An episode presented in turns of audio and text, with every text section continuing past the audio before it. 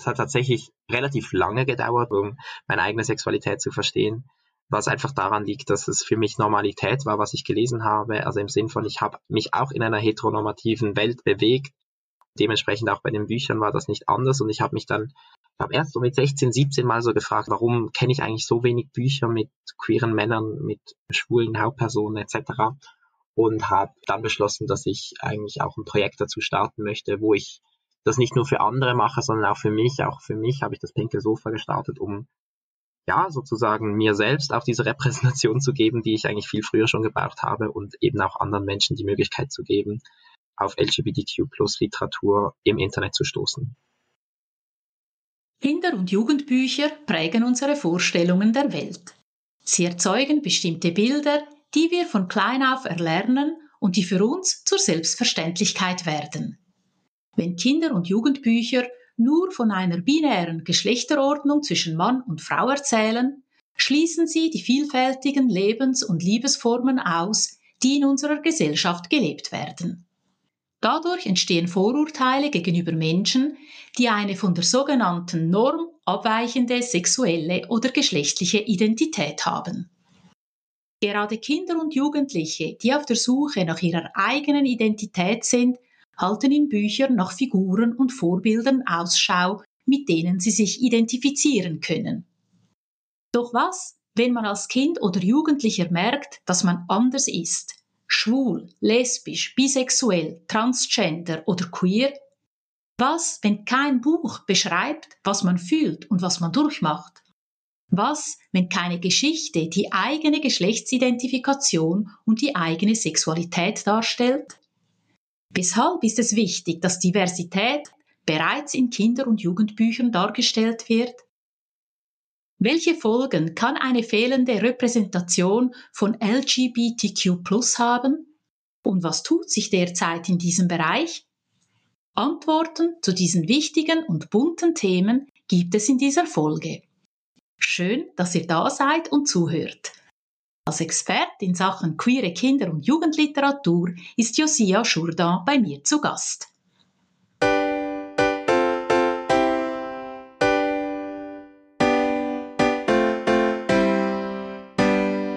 Familie von A bis Z.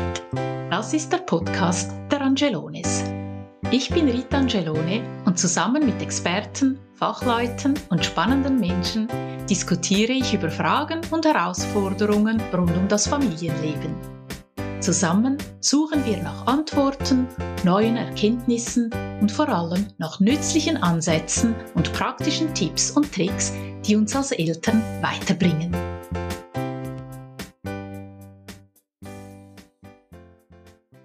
Mein Gast in dieser Folge ist Josia Schurda. Josia ist 19 Jahre alt und besucht aktuell noch das Gymnasium. Daneben arbeitet er freiberuflich als Journalist und Content Creator. Seit Josia zwölf Jahre alt ist, bespricht er Bücher für seinen eigenen Blog und verfasst Zeitungsbeiträge rund um die queere Kultur. Und als wäre das alles noch nicht genug, hat er mit dem pinken Sofa auch einen Buchclub auf Instagram gegründet. Hier gibt er zusammen mit seinem Kollegen Kai Spellmeier aus Berlin queere Buchtipps. Mit seinem Engagement will Josia Aufklärungsarbeit rund um das Thema Diversity leisten und damit nicht nur Menschen aus der LGBTQ-Plus-Community erreichen, sondern auch all jene, die sich damit solidarisieren oder einfach dafür interessieren. Hallo und herzlich willkommen, Josia. Hallo. Josia, Lesen ist und war schon immer deine große Leidenschaft. Es bereitet dir viel Freude, über Bücher zu schreiben und zu reden. Du hast in deinem jungen Leben bereits mehr als 500 Bücher gelesen und trotzdem hast du lange nicht das Gefühl gehabt, dich irgendwo selbst wiederzufinden. Keine Figur in all den Büchern, die du früher gelesen hast, war so wie du keine hatte die gleiche Sexualität wie du. Und deshalb hast du dich entschieden, darüber zu reden und zu schreiben und hast mit deinem Kollegen Kai Spellmeier auch das Pinke Sofa gegründet, ein Buchclub für queere Literatur. Damit möchtet ihr beide queere Stimmen in der Buchwelt feiern und fördern und damit natürlich auch Aufklärungsarbeit rund um das Thema Diversity leisten. Josia, lass uns zum Start zuerst ein paar Begriffe klären. Was bedeutet genau LGBTQ und was bedeutet queer? Worüber sprechen wir da genau? Also LGBTQ und queer sind eigentlich zwei ähnliche Begriffe, die das gleiche beschreiben, nämlich Vielfalt im Bereich der Geschlechteridentität und Sexualität. Also LGBTQ steht im Englischen für Lesbian, Gay, Bisexual, Trans und Queer. Ähm, plus also weitere ähm, Untergruppen sozusagen in dieser queeren Welt und Queerness ist eigentlich, also das Wort queer beschreibt dann das einfach nochmal sein, in einem anderen Begriff, der all das eigentlich sozusagen übermanteln soll, genau. Okay. Wenn wir zurückschauen äh, auf deine Geschichte, wann hast du selber gemerkt, dass du dich, wie du ja selber sagst, in keinem Buch wiedergefunden hast? Du hast früh angefangen zu lesen. Wann war das so, als du gecheckt hast, so jemanden wie mich gibt's nicht in den Geschichten, die ich lese? Ähm, es hat tatsächlich relativ lange gedauert, länger oder eigentlich sehr, sehr viel länger, als ich gebraucht habe, um meine eigene Sexualität zu verstehen was einfach daran liegt, dass es für mich Normalität war, was ich gelesen habe. Also im Sinn von, ich habe mich auch in einer heteronormativen Welt bewegt ähm, und dementsprechend auch bei den Büchern war das nicht anders. Und ich habe mich dann, ich habe erst so mit 16, 17 mal so gefragt, hä, warum kenne ich eigentlich so wenig Bücher mit queeren Männern, mit äh, schwulen Hauptpersonen etc. Und habe ähm, dann beschlossen, dass ich eigentlich auch ein Projekt dazu starten möchte, wo ich das nicht nur für andere mache, sondern auch für mich. Auch für mich habe ich das Pinke Sofa gestartet, um ja, sozusagen mir selbst auch diese Repräsentation zu geben, die ich eigentlich viel früher schon gebraucht habe und eben auch anderen Menschen die Möglichkeit zu geben, auf LGBTQ plus Literatur im Internet zu stoßen. Mhm. Als du das festgestellt hast, hast du mit jemandem darüber gesprochen? Hast du vielleicht mit einem Kollegen oder einer Freundin oder vielleicht auch mit den Eltern darüber geredet, dass es ja so jemanden wie dich nicht gibt in den Geschichten? Ähm, nein, ich glaube erst sehr viel später. Ich glaube, ich habe das für mich zuerst einfach mal so ein bisschen versucht zu reflektieren und herauszufinden, weil ich auch, also ich habe auch mich selbst dabei kritisiert auf eine Art und Weise und mich gefragt, dass ich, der ja eigentlich so einen Zugang zu Büchern hat und ja auch wirklich viel Kontakt in dieser Welt und viel Bücher kennt etc., dass ich da eigentlich ja eigentlich auch eine eigene Verantwortung für mich gehabt hätte. Ähm, das heißt, nein, bei mir hat es wirklich ein bisschen gedauert, bis ich angefangen habe, mit Menschen darüber zu reden und tatsächlich dann eigentlich erst mit der Gründung meines Projektes. Also davor war das so ein Thema für mich selbst. Mhm. Okay. Weshalb würdest du jetzt sagen, ist es wichtig, dass wir bereits in Kinderbüchern und sicher spätestens in Jugendbüchern über queere Menschen reden? Wieso ist es wirklich wichtig, dass wir früh damit beginnen? Also ich glaube, zum einen hilft es uns selbst, wenn wir jetzt in der Rolle sind, dass wir Kinder erziehen oder ich sehe das bei meiner kleinen Schwester oder allgemein einfach bei ähm, jüngeren Kindern, dass wir auch viel lernen können, noch über Themen, über die wir keine Ahnung haben. Nur weil ich jetzt ein queerer Mann bin, heißt das nicht, dass ich verstehe oder dass ich äh, mich in, in einen Trans-Mann hineinversetzen kann zum Beispiel. Ähm, das heißt, einerseits können wir uns selbst weiterbilden, indem wir diese Bücher auch mit Kindern anschauen und andererseits geben wir aber auch den Kindern schon ganz früh das Gefühl, wir sind offen für diese Themen, wir sind ähm, bereit, darüber zu reden. Wir haben keine Hemmschwelle. Es ist uns nicht unangenehm, Themen anzusprechen. Ähm, und zusätzlich kommt dazu, dass man einfach oft vergisst, dass es in Kinderbüchern nicht um Sexualität immer gehen muss. Es, also es geht sind ja nicht Liebesgeschichten, aber trotzdem ähm, sei das äh, Regenbogenfamilien, die in Kinderbüchern abgebildet werden können oder ähm, Transkinder, die eine Rolle bekommen. Also das ist glaube ich, für uns auch ganz wichtig zu verstehen, dass es nicht immer nur etwas mit Liebe und Sex zu tun hat, sondern eben einfach mit dem Sein und wer wir sind. Und dass wenn wir das Kindern schon ganz früh zeigen, dass Kinder dann auch einfach sehen, okay, vielleicht ähm, erkenne ich mich da und da wieder oder vielleicht auch nicht, aber Kinder lernen dadurch selbst offener zu sein und sich selbst früher zu finden, glaube ich. Genau, das wollte ich dich nämlich fragen. Oder wie früh muss oder soll man mit diesem Thema überhaupt anfangen? Und ich habe mich gefragt, ob Diversity eben auch anders darstellbar ist über vielleicht äh, verschiedene Familienformen, die in Kinderbüchern dargestellt werden oder vielleicht auch über ähm, Vergleiche in der Tierwelt oder so. Kennst du da Bücher, die, die diesen Ansatz so wählen und Diversity eben nicht einfach nur quasi auf das Sexuelle reduzieren? Genau, also ich glaube, eines meiner liebsten Beispiele ist zum Beispiel Elmar. Ich weiß nicht, ob dir Elmar etwas sagt, aber der bunte Elefant, äh, das habe ich als Kind geliebt, diese Geschichte. Ähm, also ich glaube, Elmar ist einfach ein großartiges Beispiel dafür, weil Elmar am Ende für jegliche Form von marginalisierten Gruppen stehen kann, ganz unabhängig, ob das jetzt mit Sexualität, Geschlechtsidentität, Hautfarbe, ethnischer Zugehörigkeit etc. zu tun hat oder auch äh, geistige und körperliche Einschränkungen. Das kann man ja theoretisch auch darauf anwenden, weil es einfach darum geht, ein, ein, ein Tier, das wir alle nett und süß und schön finden, das aber irgendwie ein bisschen aus der Reihe tanzt. Ähm, genau, also ich glaube, das ist für mich so eines meiner liebsten Beispiele, das einfach schon sehr, sehr, sehr früh ähm, dieses Thema aufgreift. Ähm, wenn ich dich richtig verstehe, soll der Begriff Vielfalt oder Diversity wirklich möglichst breit verstanden werden. Und vielleicht machen wir Außenstehende, die sich noch nicht so stark mit diesem Thema befasst haben, eben den Fokus zu eng und sehen darin immer nur diese Geschlechterfragen, Sexualitätsfragen und finden dann, ja gut, das äh, muss ja nicht sein im Kindesalter. Das kommt dann schon, dann schauen wir, wenn die, wenn die Kinder älter sind oder dass sie die richtigen Bücher lesen. Und worauf ich hinaus möchte, ist eben möglichst früh damit beginnen und Vielfalt breit zu verstehen. Und dann denke ich, kann man nichts falsch machen, man kann nur Gutes machen, indem man wirklich die ganze Vielfalt an Lebens- und Liebesformen darstellt, die es eben gibt. Also ich glaube, das möchtest auch du so verstanden haben, oder? Genau.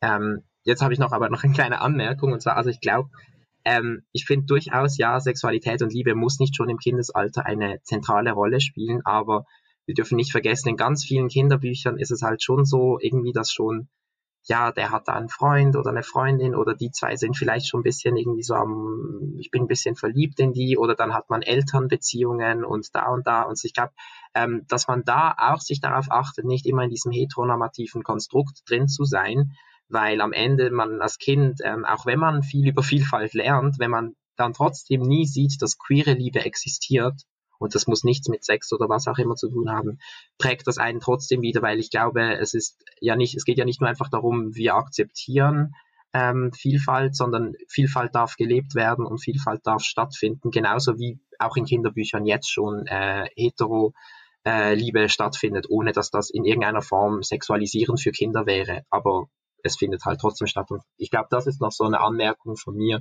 wo ich mir einfach wünsche, dass wir als Gesellschaft versuchen, ähm, ja, da noch einfach ein bisschen die Augen offen zu halten ähm, und versuchen, unsere Kinder da auch an Themen heranzuführen, ohne dass wir, ähm, ja, ohne dass wir dabei irgendwie etwas sexualisieren müssen. Genau. Ich finde, du hast etwas ganz Wichtiges gesagt. Es geht nicht nur ums Akzeptieren, weil akzeptieren heißt ja schon, ja gut, es ist irgendwie doch anders, ich akzeptiere es. Es geht einen Schritt weiter, oder? Es muss normal sein. Und so wie du sagst, wie man bis jetzt ganz normale Freundschaften zwischen einem Bub und einem Mädchen darstellt, soll es auch ganz normal sein, dass es eben auch anders geartete Geschichten gibt eben über dieses Akzeptieren hinaus. Genau, und ein, ein, und ein Kind nimmt das auch einfach nochmal anders auf als als Erwachsener. Ich glaube, als Erwachsener, wir wissen ja, dass es äh, queere Menschen gibt. Wir sehen das ja vielleicht selbst in Medien oder wir kennen vielleicht auch Leute, aber wenn wir als Kind, wir leben wir ja in so einer engen kleinen Welt mit unserer Familie, die Welt scheint irgendwie so riesig und wir kennen noch so wenig und ähm, ich glaube, als Eltern oder Erziehungsberechtigte ist man da auch einfach in der Verantwortung, dass man eben diese Vielfalt wirklich aufzeigt und auch zeigt, ja, queere Liebe ist nichts, wofür man sich schämen muss und etwas, das es gibt und existiert und das kann ähm, wunderschön sein. Und da muss nicht etwas sein, was wir irgendwie verschweigen oder erst mit 14, 15, wenn es dann eigentlich schon fast zu spät ist, ähm, erst ansprechen. Ja, genau. Oder sich sogar irgendwie rechtfertigen müsste dafür oder ähm, genau, einen genau. größeren Erklärungsbedarf bräuchte für so eine Art von Geschichte. Ich denke wirklich, beim Akzeptieren sind wir angelangt, aber jetzt, es muss wirklich noch einen Schritt weitergehen. Das muss normal sein. Was kann denn fehlende Repräsentation im Kindes- oder im Teenageralter auslösen? So ein Stück weit, wie du das erfahren hast oder du hast dann irgendwann gemerkt, ich bin da nirgends vertreten. Was passiert dann mit einem Jugendlichen, der das dann feststellt? Ich glaube, es ist ein Problem in unserer Gesellschaft, dass, wir, dass die Einsamkeit von Menschen, die nicht der Norm entsprechen, ähm, oft nicht verstanden wird und ähm, genauso diese Einsamkeit kann man nicht ändern, wenn wir in einem, also wenn ich in einem Umfeld umwachse, wo diese Queerness einfach nicht existiert, ja, dann, dann ist das halt jetzt nicht unbedingt änderbar. Ich meine, meine Eltern und oder mein Umfeld muss ja nicht einfach plötzlich jetzt die Menschen wechseln dafür. Aber die Medien, die ich konsumiere, die sollten eigentlich wenigstens mir das Gefühl geben, dass so wie ich bin, dass das nichts Schlimmes ist und dass das nichts ist, womit ich alleine bin und dass diese Gedanken, die ich habe, diese Gefühle, die ich verspüre, eigentlich auch ganz, also ganz viele Menschen verspüren. Und ich glaube, diese Einsamkeit, die dadurch entsteht, die ist sehr schwer verständlich für Menschen, die das so nicht kennen. Ähm, und darum glaube ich, also das ist auch so mein größtes Ziel, einfach Menschen schon ganz früh, so früh wie möglich äh, an diese Themen heranzuführen, damit sie sehen, ich bin nicht allein mit meinen Gedanken, ähm, weil ich glaube, dieses Einsamsein äh, endet dann oft in Trauer und in Selbsthass oder Selbstzweifeln. Mhm, mhm. Das kann ich nachvollziehen, ja. Du hast gesagt, du hättest dir damals so etwas wie dein eigenes pinke Sofa sehr gewünscht. Erzählst du uns etwas mehr über diesen Buchclub, den du zusammen mit einem Kollegen aus Berlin gegründet hast? Wie funktioniert das? Und dann auch noch über Instagram? Genau. Also es ist ähm, das Pinke Sofa ist ein Buchclub, der auf Instagram stattfindet. Wir lesen einmal pro Monat äh, innerhalb von drei bis vier Wochen ein queeres Buch, ähm, das deutschsprachig ist und wir besprechen währenddessen in Feedposts äh, verschiedene Diskussionsfragen.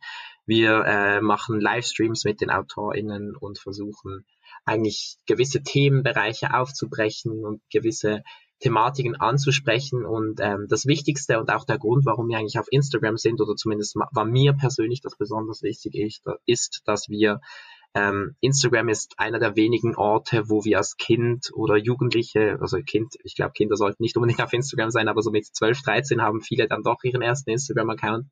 Es ist der einzige Ort, wo wir wirklich anonym unterwegs sein können und wo wir einen Safe Space kreieren können für uns selbst. Ich glaube, die Angst, die ich auch gekannt habe, zum Beispiel, wenn man etwas googelt, also wenn ich jetzt gegoogelt hätte, LGBTQ-Bücher, die Angst, dass das irgendjemand in meinem ähm, Suchverlauf sieht, ist so groß oder auch die Angst, sich irgendwie da, ähm, ja, das ist genau das Gleiche. Man geht auch nicht in eine Buchhandlung, wenn man sich erst mit seiner Sexualität anfängt zu beschäftigen und sagt, ja, ich suche ein Buch über schwule Liebe, da erzählt man schon so viel Persönliches über sich und darum wusste ich, ich muss das an einem Ort machen, wo Jugendliche sowieso schon sehr sich selbst sein können und auch ihren Inhalte, die sie konsumieren, sehr selbstbestimmt machen können, der aber auch eine gewisse Anonymität gewährleistet. Also man muss ja nicht mit seinem eigenen Namen auf Instagram unterwegs sein und man muss nicht ein Profilbild haben mit dem Gesicht. Ähm, das heißt, für uns ist wirklich wichtig, diesen Safe Space auch zu kreieren, an dem Menschen vielleicht sich über Bücher informieren können, die sie sonst diesen Zugang nicht hätten, weil sie sich nicht getrauen, per Internet oder im echten Leben danach zu erkundigen. Wer kann da alles mitmachen bei euch im Buchclub und wie funktioniert das dann ganz konkret? Also du hast gesagt, es sind schon bereits ganz junge Menschen, aber gibt es da auch eine obere Altersgrenze oder ist das querbeet ein? Ja? Nein, also das ist, das ist das Schöne. Wir sind wirklich äh, für alle da.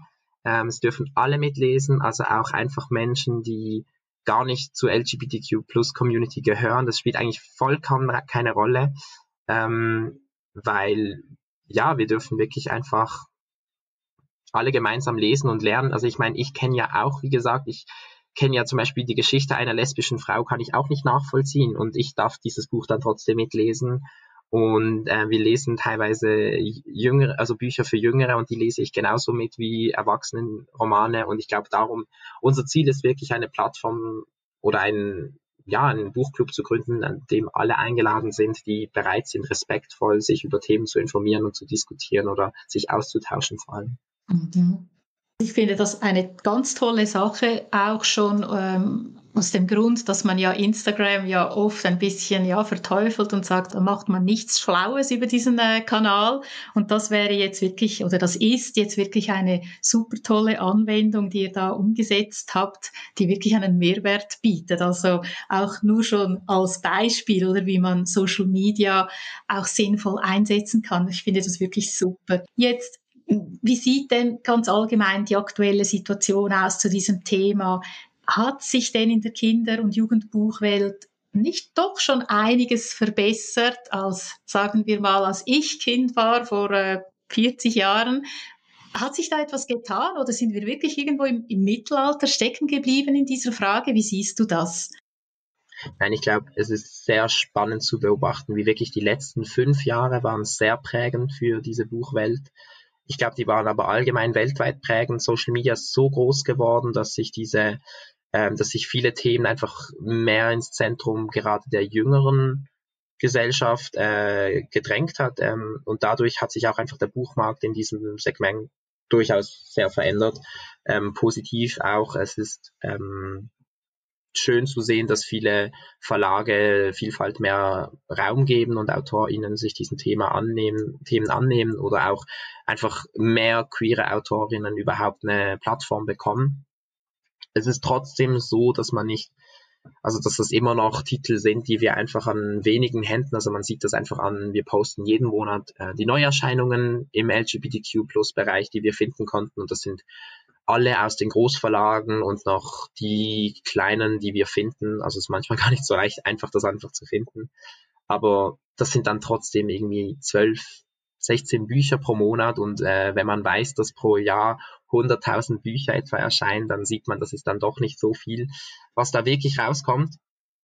Aber das Thema kriegt mehr Aufmerksamkeit, es gibt mehr Auswahl und das ist sehr schön zu sehen. Ich glaube trotzdem, dass wir ähm, noch einiges zu tun haben, gerade was einfach ja, jetzt vom Schwul- und Lesbisch-Sein abgesehen, Geschlechtsidentität ist einfach ein Thema, was sehr unterrepräsentiert ist. Also Geschichten über Transpersonen oder über, ähm, ja, auch Asexualität zum Beispiel. Das sind einfach Themen, die, die man jetzt bisher kaum findet oder dann wirklich nur in einzelnen Titeln. Und ich glaube, das dauert noch seine Zeit, ähm, bis das auch im Bewusstsein der Gesellschaft angelangt ist. Aber Bücher haben einen großen Einfluss und ähm, ich finde es schön zu sehen, dass sich etwas verändert.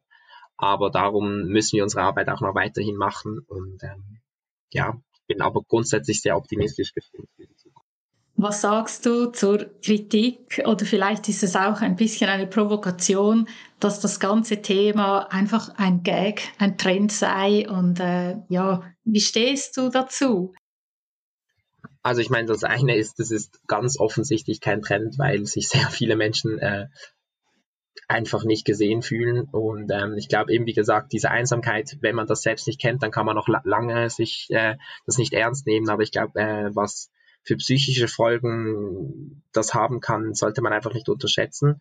Das ist das eine, was ich sagen möchte. Und das andere ist, ähm, dass ja, es ist natürlich so, dass es sicher Firmen und Verlage und vielleicht auch AutorInnen gibt, dieses Thema jetzt als Verkaufsargument nehmen und das ähm, kann durchaus sein. Aber ich glaube, darüber steht dann immer für mich einfach diese Priorität, dass ich möchte, dass äh, eigentlich Jugendliche sich oder Jugendliche und Kinder, auch vor allem auch Kinder, weil es fängt wirklich einfach im Kindesalter an, das fängt nicht erst in der Jugend an, ähm, sich gesehen fühlen und dass sie sich nicht einsam fühlen, dass sie Vorbilder haben dürfen. Ich meine, das ist die gleiche Thematik, wie das äh, Mädchen nicht nur Prinzessin als Vorbilder brauchen, sondern auch unterschiedliche äh, Frauenfiguren als Vorbilder und genauso brauchen wir eben auch unterschiedliche queere Vorbilder. Und ähm, wenn das jetzt halt ein Trend ist, im Moment wirtschaftlich gesehen, ähm, gesellschaftlich ist das sicherlich keiner. Mhm. Gut, das sehe ich auch so. Ich habe das nur eingebracht, weil man das halt schon so hört manchmal, oder? Ja, ja, also ich verstehe die Frage, aber es ist, äh, ich glaube eben darum ist es einfach immer wieder wichtig zu sagen, das hat durchaus äh, einen sehr großen Stellenwert für, für das Aufwachsen. es geht ja nicht nur um Bücher, es geht am Ende um alle Medienformen. Wir sprechen jetzt hier über Bücher, aber am Ende zählt das für Filme und äh, Serien und für alles andere genauso. Mhm. Häufig sagt man ja auch eben zu diesem Trendthema, ja, das ist doch nichts Neues. Bücher mit ähm, queeren Figuren, also in Anführungs- und Schlusszeichen, gab es ja schon zum Beispiel, und dann wird halt häufig auch Pippi Longstrumpf erwähnt. Was sagst du zu, zu so einer, ja, zu so einer Behauptung? Das ist nichts Neues. Pippi Langstrumpf war ja auch anders. Sie war ein burschikoses Mädchen vielleicht oder etwas dazwischen, äh, nicht wirklich Mädchen, nicht wirklich Bub, also im Sinne von nicht diesen Klischees entsprechen. Reicht das dann schon, so eine Figur wie Pippi Langstrumpf? Ist es eine Lösung, wenn man einfach überall jetzt einfach eine queere Figur äh, in eine Geschichte hineinpfropft und also Wo stehst du da in dieser Thematik? Ich glaube, wir müssen versuchen, unser Ziel sollte sein, ein realistisches Bild unserer Weltgesellschaft in Literatur und in Medien zu repräsentieren. Und genauso wenig wie wir einfach nur, weil wir jetzt irgendwie ein, zweimal äh, eine schwarze Figur in einem Buch haben, ja, ja, das ist dann jetzt äh, genug und das war ja schon immer so, die gab es ja schon immer, heißt das nicht, dass es nicht äh, wichtig ist, äh, sich ähm, ja auch einfach als Außenstehender. Und ich glaube, das ist etwas, wo wir uns auch selbst als Erwachsene ähm, vornehmen können, mehr Vielfalt äh, zu leben, zu lesen, zu erfahren, zu versuchen zu verstehen, denn ich denke, es ist klar für Kinder wichtig, aber wir müssen das ja auch vorleben. Es kann ja nicht sein, dass wir dann den Kindern die Aufgabe geben, das zu übernehmen, was wir einfach selbst nicht gemacht haben, nur weil wir äh, keine Lust haben, uns mit Geschichten zu beschäftigen, mit denen wir uns vielleicht nicht identifizieren können, weil am Ende muss ich zum Beispiel sagen, ich habe mein Leben lang Hetero-Liebesgeschichten gelesen und konnte mit denen genauso mitfühlen und konnte die genauso nachvollziehen, also nicht nachvollziehen, aber ich meine trotzdem, die haben mir trotzdem Spaß gemacht und genauso wünsche ich mir das von Hetero-Menschen zum Beispiel, dass sie queere Liebesgeschichten lesen, auch wenn das vielleicht nicht das ist, was sie selbst ja für ihr Leben äh, suchen. Ähm, und ich glaube, das ist so das, was ich immer wieder denke. Es geht nicht darum, dass wir in jedem Buch das brauchen, aber es geht darum, dass wir ein ja, ein repräsentatives Bild schaffen ähm, und nicht einfach nur ein, zwei Bücher haben, die dann, ja, ja, jetzt ist das Thema, jetzt, jetzt haben wir es geklärt. Und genau darin sehe ich aber auch den riesigen Vorteil deines Buchclubs. Da kann man ja auch mitmachen, wenn man nicht queer ist, aber einfach interessiert ist und eben gemeinsam ein Buch liest, das man vielleicht nicht unbedingt mit einer ersten Priorität im Bücherladen gekauft hätte, aber so auch in das Thema reinkommt. Und das macht ja genauso Spaß, wie wenn eine queere Person jahrelang äh, Bücher lesen muss, wo ganz normale binäre Geschichten vorkommen. Ja, das finde ich wirklich spannend, wie du das erklärst und das macht alles Sinn. Jetzt hast du vorhin schon ein bisschen die Rolle und die Verantwortung der Eltern angesprochen. Was würdest du unseren Zuhörern und Zuhörerinnen auf den Weg geben zu diesem Thema? Was sollen wir machen, damit eben unsere Kinder möglichst ein vielfältiges Bild von dieser Welt bekommen? Ähm, ja, also ich glaube, wie bereits gesagt, es geht darum, dass wir das vorleben. Es geht darum, dass wir uns selbst immer wieder ja die Challenge setzen, uns aus unserem eigenen Umfeld herauszubegeben. Das heißt, ähm, ja, wenn wir das nicht vorleben und nicht zeigen, dann wie sollen das Kinder lernen? Es geht aber ähm, darum auch, dass wir diese Gespräche führen. Das eine ist natürlich, wir lesen die Bücher und wir lesen die vielleicht auch vor, aber diese Gespräche dürfen auch am Tisch stattfinden. Es soll nichts Unangenehmes sein. Also es gibt ja immer wieder dieses, dieses Bild irgendwie so, ähm, das Kind fragt, was ist eigentlich schwul? Und dann ist das den Eltern super unangenehm, wenn die das vielleicht sogar noch vor Fremden fragen oder was auch immer oder so. Aber das soll einfach, diese Gespräche sollen ohne Schamgefühl stattfinden und dafür müssen aber auch Eltern ähm, oder Erziehungsberechtigte einfach lernen, dass es keine Themen sind, über die man nicht reden soll, weil ja, es ist einfach so am Ende des Tages, wenn man Kinder bekommt oder sich für Kinder in die Verantwortung stellt, kann es bei jedem Kind sein, dass es zum Beispiel queer ist oder dass es eine andere Geschlechtsidentität hat als äh, vielleicht bei der Geburt gedacht. Und ich denke, nur weil man jetzt das Gefühl hat, ja, das kommt für mich dann sowieso nicht in Frage, das weiß man einfach nicht, das weiß man einfach wirklich nicht. Und ich denke, das Wichtigste ist wirklich, sich selbst zuerst mal damit beschäftigen, weil man kann einem Kind nicht diese Verantwortung geben, wenn man das selbst nicht übernehmen möchte. Und ähm, der offene Dialog ähm, ist dann eigentlich der weitere Schritt, nachdem man eben auch die Medien so ähm, ja anbietet, aber dann eben auch diesen Dialog anbieten. Man kann ja Kindern schon mit ihren Geschichten und so allein lassen, aber ich denke, es ist trotzdem auch wichtig, dass wir vielleicht darüber sprechen. Ja, ist dir jetzt aufgefallen, dass es in diesem Buch zum Beispiel zwei Frauen hat, die ein Kind erziehen und nicht ein Mann und eine Frau? Was denkst du darüber? Wie ähm, ist dir das aufgefallen oder nicht? Und dann lernt man vielleicht auch, wie das Kind denkt, wie das Kind die Welt sieht, denn ganz oft merkt man dann ganz schnell, für die Kinder spielt das gar nicht so eine große Rolle, wie, wie, wie man dachte, dass das spielen könnte. Mhm. Ja, das ist auch sehr spannend, was du da sagst. Wir richten uns ja an Eltern mit diesem Podcast und ich mich mit meinem Blog sowieso. Und da sagen wir ja, wie wichtig das ist, mit den Kindern Bücher zu lesen oder eben auch vorzulesen. Und du sagst, das ist super, wunderbar, aber auch da einen Schritt weitergehen und über das Gelesene oder das, das, was man anschaut in einem Bilderbuch, eben auch zu sprechen, auch bereits mit kleinen Kindern und auf eine ganz natürliche Art und Weise. Und mir kommt jetzt auch gerade in den Sinn, das sagt man ja jeweils beim Fernsehschauen oder beim Medienkonsum, lassen Sie die Kinder nicht alleine, seien Sie dabei, besprechen Sie das Gesehene und so weiter und so fort. Und das gilt auch zum Thema Buch, oder? Ein Kind kann man natürlich begleiten, indem man zuerst das Buch miteinander liest oder vorliest, aber dann auch im Nachgang miteinander bespricht. Genau wie du das sagst und, und, und wie es ja empfohlen ist für die neuen Medien. Also da sehe ich wirklich große Parallelen, äh, die wir manchmal dann im normalen Alltag ein bisschen vergessen und denken, ja, ein Buch, das, äh, ja, schau du das Buch mal an und dann ist gut, oder? Genau. Und ich glaube, was auch noch ein Punkt ist, es geht ja nicht immer darum, Kinder sollen ja Geschichten immer noch selbst erleben können, aber vielleicht, wenn man diese Themen einfach so immer mal wieder zum, äh, zur Sprache bringt oder darüber spricht oder das einfach ähm, diesem Thema auch Raum gibt, dann kommen Kinder vielleicht auch von sich selbst, hey, ich habe letztens dieses und dieses Buch gelesen, das du mir gegeben hast. Ähm, also das ist das, das ist dann noch weiterer Schritt, weil ich glaube, viele Kinder müssen jetzt nicht, aber einem gewissen Alter wollen sie ja die Bücher auch alleine entdecken. Das ist etwas sehr Schönes, aber dann diese Form anbieten, dass dieses Thema einfach so stattfinden kann, erlaubt den Kindern dann auch selbst zu entscheiden, wie viel möchte ich darüber sprechen man muss ja ein Kind nicht dazu zwingen, jetzt über seine eigenen Gefühle sprechen, wenn es dafür noch nicht bereit ist. Aber diesem Thema den Raum zu geben, glaube ich, ist ein ganz, einfach allgemein ein ganz, ganz wichtiger Punkt. Okay, gut, sehr spannend. Jetzt vielleicht noch eine Frage rund um die Schule. Wie siehst du da die Verantwortung? Hat da die Schule auch einen Teil der Aufgabe zu lösen in dieser Frage? Kann sie da überhaupt etwas machen? Ja, also ich denke, ähm, Schule spielt eine riesige Rolle. Wir gehen alle sehr lange in die Schule und sind alle sehr, wir werden sehr davon geprägt und bei mir fängt es damit an, dass ich mir zum einen denke, okay, ähm, was für um Umfelder, was, was wird uns da vorgelebt in der Schule? Ich glaube, Schulen ähm, sollten erstens anfangen, im Unterricht diese Themen zu thematisieren. Das fängt für mich beim Geschichtsunterricht an, es geht aber darüber hinweg äh, zu Deutsch und aber auch Biologie, wo wir einfach über gewisse Themen eigentlich sprechen sollten beim Aufklärungsunterricht, der einfach, also Queerness und äh, queere Liebe und Sex werden einfach im Aufklärungsunterricht fast nicht angesprochen oder wann dann einfach nur im Zusammenhang mit HIV, was irgendwie auch wieder eine Stigmatisierung mitgibt, die sehr negativ ja äh, belastet ist.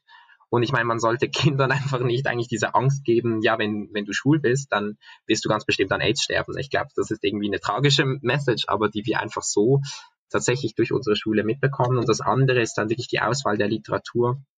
Das ist mir letztens gerade aufgefallen. Ich bin in meinem Maturjahr jetzt aktuell, schreibe meine Matur im Sommer und ähm, habe so ein bisschen überlegt, welche Bücher ich in meiner ganzen Schulkarriere gelesen habe. Und es sind fast nur Bücher von weißen alten Männern und das klingt jetzt so klischeehaft, aber es ist halt tatsächlich so und das prägt nicht nur einfach unser Bild auf die Welt, sondern es prägt auch unser Frauenbild, dass jede Frauenfigur, die uns da vorgelebt wurde, ist von einem Mann geschrieben. Das prägt schon so viel nur in dieser binären System und wir reden ja noch nicht mal über Queerness und ich glaube, das ist so etwas, wo ich mir wirklich wünsche, dass wir vielleicht mal, ja, alte Literatur und alte Schriftsteller und so dürfen ihren Raum haben, aber es kann nicht sein, dass dadurch eine also dass dadurch einfach unser Gesellschaftsbild so stark geprägt wird, weil es gibt so viele, die nach der Schule nichts mehr lesen oder ganz wenig nur noch lesen. Und wenn ihr Bild dann von Frauen in der Literatur eigentlich geprägt ist von irgendwelchen alten Männern, die dachten, ja, ja, so funktioniert eine Frau, dann ist das tragisch. Und wie gesagt, wir sprechen da noch nicht mal über andere Geschlechtsidentitäten oder andere Sexualitäten. Ähm, von dem her, ich glaube, da ist eine ganz, ganz große Verantwortung, ähm, die bisher einfach noch nicht wahrgenommen wurde. Ich sehe das noch nicht, ich erlebe es noch nicht und ich hoffe, dass sich das verändert. Und ähm, ja, das wird sicher seine Zeit, Zeit dauern. Die Schule war noch nie die flexibelste oder dynamischste, ähm, ja, wie sagt man, Stelle unseres Staates, aber ich denke, dass äh, bin auch da optimistisch letzten Endes. Ja, also erste Anzeichen kann ich schon äh, erkennen. Ich sehe es an meinen zwei Jungs, die sind jetzt in der Oberstufe und ich sehe, was sie lesen. Sie sind einen Schritt weiter als ich äh, damals in, in, ihrem Alter. Also sie lesen immerhin schon ähm, zeitgenössischere Sachen als ich damals. Das finde ich schon einen Schritt äh, in die richtige Richtung. Aber ich, ich denke auch, dass man da sicher vieles machen kann. Und eigentlich hast du jetzt genau das Argument gebracht, das mir so auch noch nie in den Sinn gekommen ist, nämlich die Schule ist der letzte Moment, wo man wirklich alle noch ja, nicht zwingen kann zu lesen, aber ja schon ein, ein wenig. Also man, man, erreicht noch alle. Und nach der Schule hören sehr viele ja mit dem Lesen auf. Also von ja. daher gebe ich dir absolut recht. Das ist so noch ein Moment, oder, wo man wirklich noch etwas bewirken kann gemeinsam. Und vielleicht genau im Klassenverband könnte das ja so ähnlich funktionieren wie ihr ja diesen Bücherclub äh, miteinander macht. Eben das gemeinsame Lesen ist auch etwas äh, lustvolleres und bringt einem weiter, als wenn man das alleine machen müsste. Also von daher denke ich auch ein großes Potenzial ist sicher da noch vorhanden.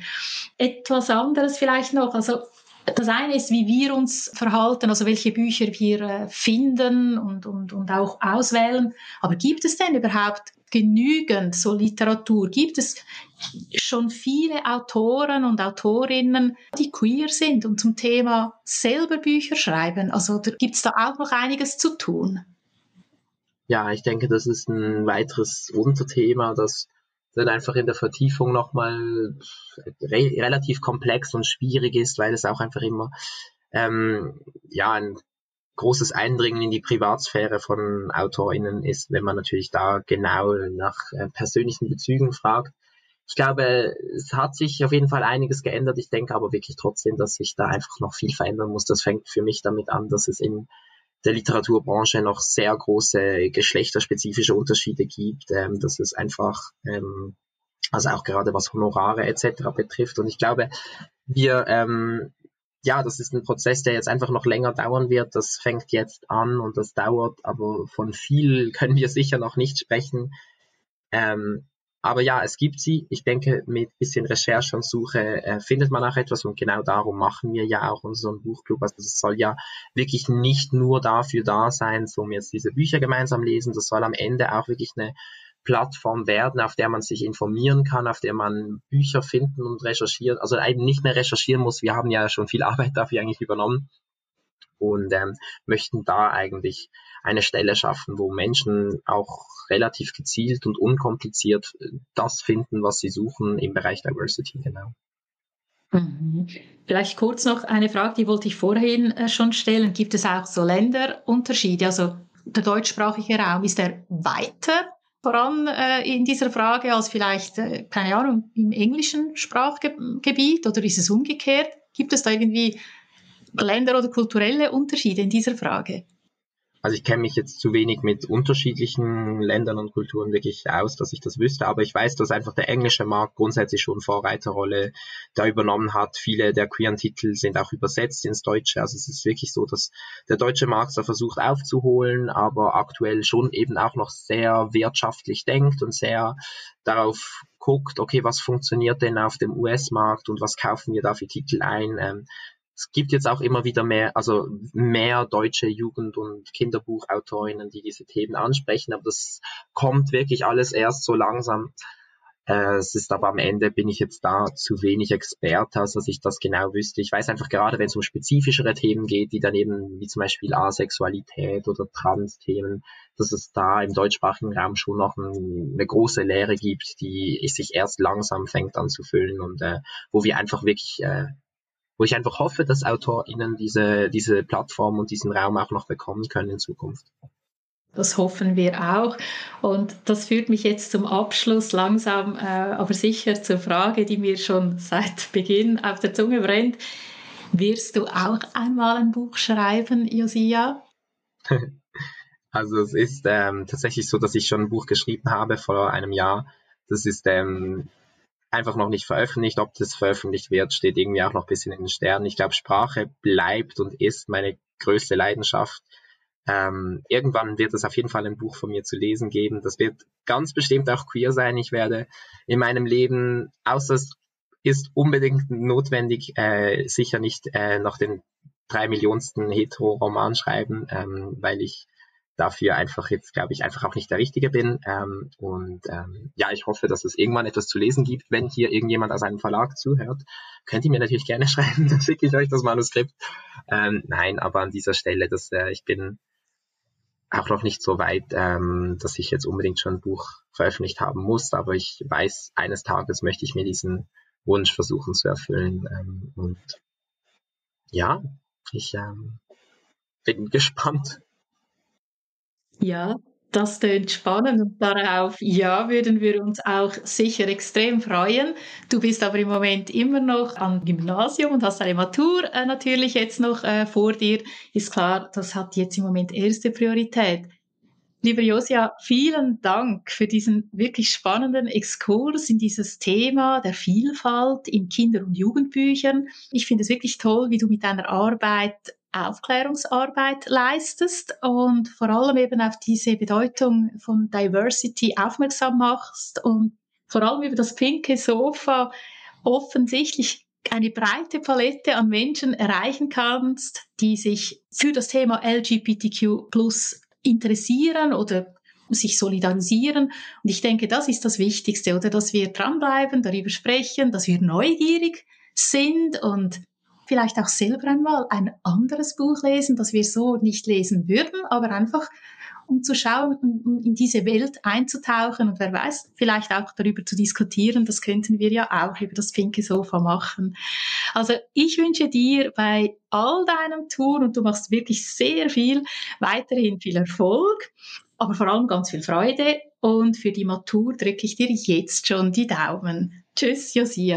Dankeschön.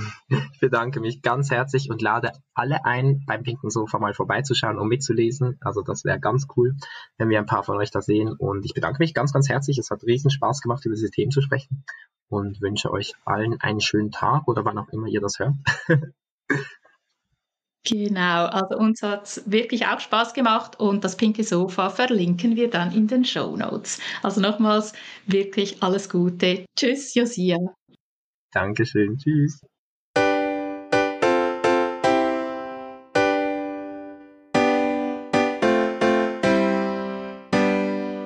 Im Gespräch mit Josia haben wir erfahren, dass es wichtig ist, dass Diversität bereits in Kinder- und Jugendbüchern dargestellt wird. Ohne die Repräsentation der LGBTQ-Plus-Community und queeren Menschen in Kinder- und Jugendbüchern suchen betroffene Kinder und Jugendliche vergeblich nach Vorbildern und Identifikationsfiguren. Fehlen solche, fühlen sie sich nicht akzeptiert und mit ihren Fragen rund um ihre eigene sexuelle Identität alleine gelassen. In den Show Notes zu dieser Folge findet ihr die Links zu Josias Blog und zum pinken Sofa. Schaut vorbei, informiert euch und zögert nicht, beim pinken Sofa mitzumachen. Der Buchclub steht allen am Thema interessierten Menschen offen. Wenn euch dieser Podcast gefallen hat, freue ich mich, wenn ihr ihn abonniert und auch die anderen Folgen hört. Danke fürs Zuhören, tschüss miteinander und bis zur nächsten Folge.